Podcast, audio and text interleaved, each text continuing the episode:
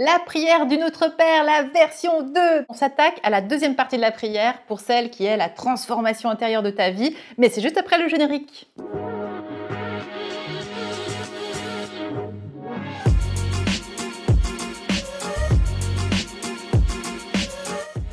Bienvenue, donc je m'appelle Caroline Acosta, je suis auteure, théologienne et pasteur de l'Église réformée et donc aujourd'hui je te propose eh d'entrer dans l'interprétation de la deuxième partie de la prière du Notre Père. Petit rappel juste au cas où.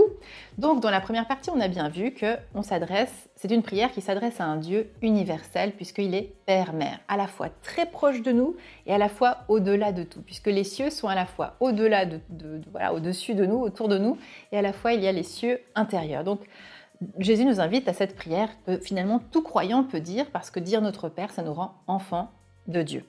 Maintenant, évidemment, il y a cette différence entre bien là d'où nous venons, qui est un endroit de tout amour, et cette terre qui est quand même aride, difficile, et donc nous vivons une expérience humaine assez compliquée. Et donc dans cette expérience humaine, qu'est-ce que nous rencontrons? Beaucoup? La souffrance, la violence, la jalousie, la haine, euh, et j'en passe malheureusement. Donc on, vit et on va expérimenter beaucoup ce genre de choses très difficiles qui peut vraiment aussi nous décourager. Et cette prière, justement, c'est aussi une manière d'appeler plus grand que nous. Donc appeler cette force, vous savez, euh, les, alcooliques, euh, les, alcooliques, anonymes appellent cela la, la PS. J'avais trouvé ça très très drôle quand je l'avais entendu la première fois. La PS, c'est la puissance supérieure. Et en fait, je trouve ça magnifique. C'est vraiment cette même idée de ce Dieu tout puissant, tout puissant d'amour, que nous appelons quand dans des situations humaines nous dépassent et que nous n'arrivons pas à... On voit bien que voilà, il nous manque quelque chose, forcément parce que nous avons besoin de plus grand que nous. Et donc, dans une de ces démarches de difficulté où nous avons souvent besoin de plus grand que nous, eh c'est euh, souvent, c'est bien évidemment le message central du christianisme, c'est l'expérience du pardon. Il y a euh, quelque chose en français qu'on peut vraiment retrouver dans ce mot pardon, c'est par et don. Par, ça vient du latin dia, qui vraiment signifie à travers. C'est-à-dire, le pardon, c'est quelque chose qui nous traverse. Donc, tu vois, déjà, on ne tient pas, l'origine du pardon ne vient pas de, moi, Caroline Costa, par exemple, mais je le tiens d'en haut, si je puis dire. Hein. C'est quelque chose qui va me traverser, qui va m'être donné. Donc, pardon. C'est quelque chose que donc je reçois, qui me traverse et que moi aussi je vais pouvoir donner. Donc, c'est pour ça que c'est un mouvement, c'est une dynamique dans laquelle cette prière de notre Père nous invite à entrer. Donc, pardonne-nous nos offenses comme nous pardonnons aussi à ceux qui nous ont offensés, à celles et ceux qui nous ont offensés, parce qu'évidemment, il n'y a pas que des hommes hein, que nous devons pardonner, même s'il y a beaucoup de choses à pardonner aux hommes. Je plaisante, restez avec nous les hommes, je vous aime. Évidemment, nous avons besoin des hommes et des femmes sur cette terre, c'est évidemment aussi ça. D'ailleurs, justement, nous avons tellement besoin de nous pardonner aussi les uns les unes les autres. Donc, tu vois, cette prière, elle est tellement au cœur de la démarche humaine, d'aller chercher, de nourrir notre vie de pardon, parce que oui, l'être humain est imparfait et fait plein de hum, et, toi aussi, et moi aussi. Donc nous avons tous besoin de ce pardon et de nous laisser traverser. Traverser par l'amour inconditionnel. Je crois que pour moi, c'est vraiment ça l'évangile. C'est vraiment Jésus qui, euh, tu te rappelles, si tu te souviens dans la première vidéo sur le Notre Père, justement, j'explique que cette figure paternelle, c'est ce Père dans la parabole du Fils prodigue. Donc c'est ce Dieu qui est là avec tellement d'amour et qui de toute façon peut tout accueillir de nous. Donc on se présente vraiment en toute simplicité tel que nous sommes. Avec nous, voilà, bah aujourd'hui, voilà, je, pardonne-moi Seigneur parce qu'aujourd'hui je n'ai pas pu, euh, j'ai manqué ma cible, c'est ça le péché, hein. J'ai manqué ma cible, j'aurais voulu aimer parfaitement comme toi, mais je n'ai pas pu, et là je n'ai pas pu. Et donc pardonne-moi, redonne-moi cette sécurité d'être aimé, cette sécurité que je peux recommencer, je suis aimé, je suis porté. Et donc ça, ça va me relever, vous comprenez? Et donc si en plus je suis portée par cette parole de pardon, bien sûr que je vais pouvoir l'amener plus loin et je vais pouvoir l'offrir aussi moi plus loin. Donc il y a vraiment cette idée, pardonnons nos offenses, remettons le texte, les textes aussi de l'évangile, quand on retrouve cette prière de notre Père dans l'évangile de Matthieu par exemple, il y a une idée de remettre ses dettes. Donc tu as les dettes, c'est vraiment quand tu as quelque chose qui, est lourd et que tu portes, comme des erreurs ou des fautes que tu as commises, ben, tu demandes voilà, à Dieu de, presque on va dire, de nettoyer en fait, hein, de laver ces blessures pour voilà, en être déchargé et retourner dans la vie. C'est ça qu'on demande donc à Dieu dans cette prière. Ensuite, la prière continue. Ne nous laisse pas entrer en tentation. Oh Seigneur, ce mot tentation. Alors, ici sur cette chaîne, je te le dis tout de suite, On va pas te parler, je ne vais pas te parler des sept péchés capitaux ou de ce genre de choses en sachant que les sept péchés capitaux, c'est vraiment une construction de l'Église qui a suivi. Jésus n'a pas jamais parlé des sept péchés capitaux. Jésus ne parle que de ce qui manque d'amour. Et j'en veux pour preuve que euh, la, la voie de l'amour, la voie du Christ, c'est précisément ce chemin de ne pas nous laisser attraper par ce qui nous fait mal. On pourrait dire ça.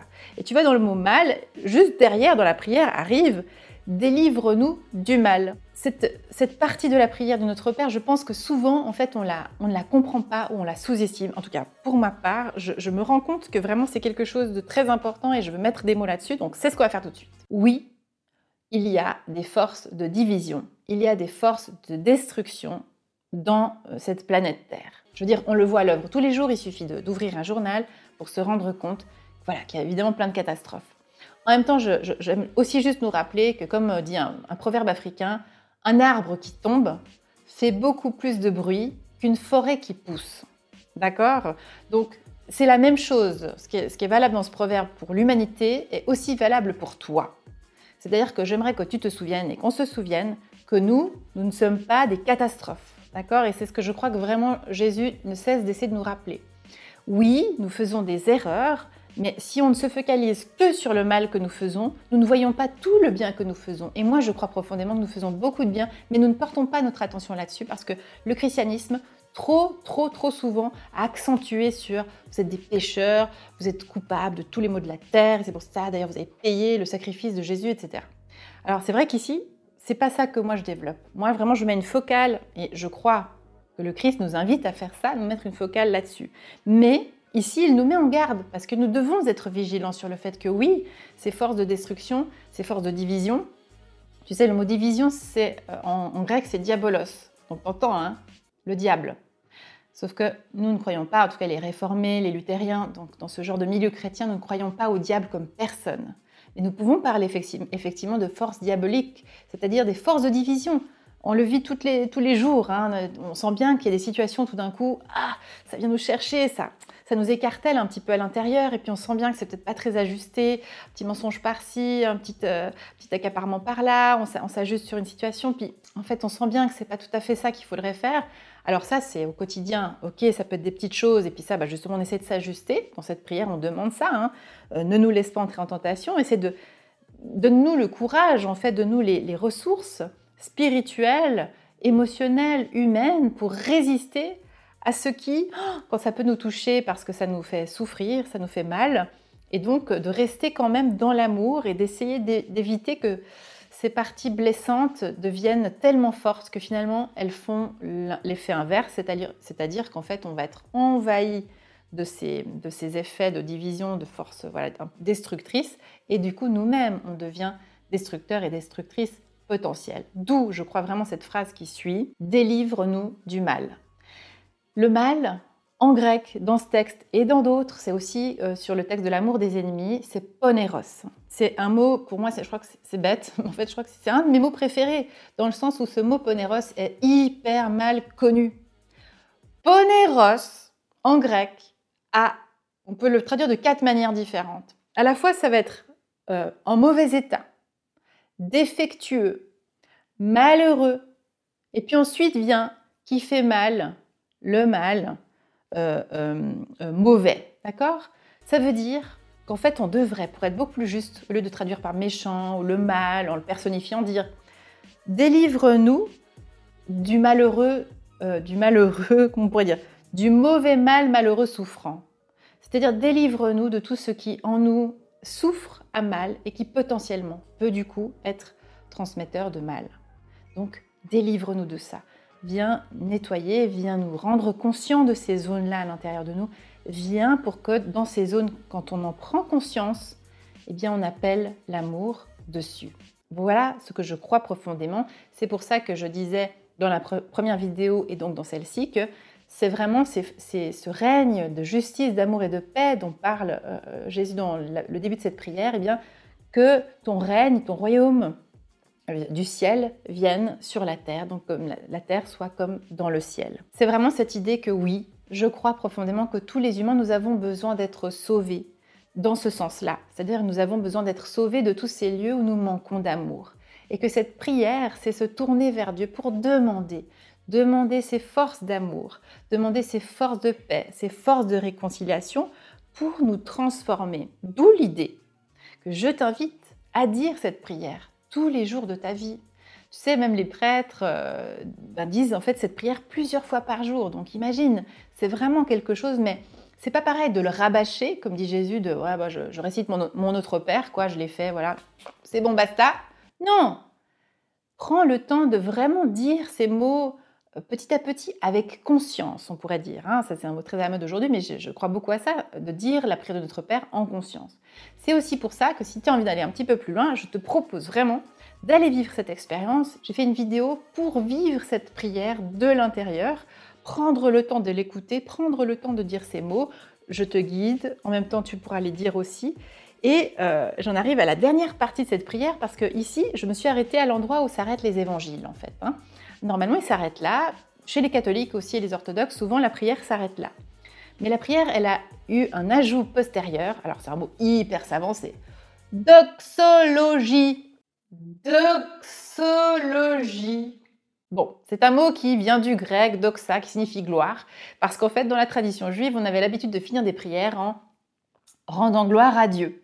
Donc, euh, ça pouvait prendre plusieurs formes, et dans la prière de notre Père, ça finit par, eh bien, car c'est à toi qu'appartiennent le règne, la puissance et la gloire pour des siècles et des siècles. Amen.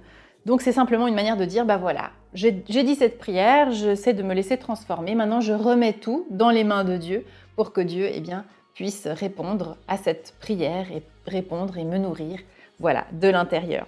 Et on dit Amen, simplement parce que ça veut dire, eh bien, qu'il en soit ainsi, qu'il en soit ainsi à l'intérieur de moi, qu'il en soit ainsi à l'extérieur de soi.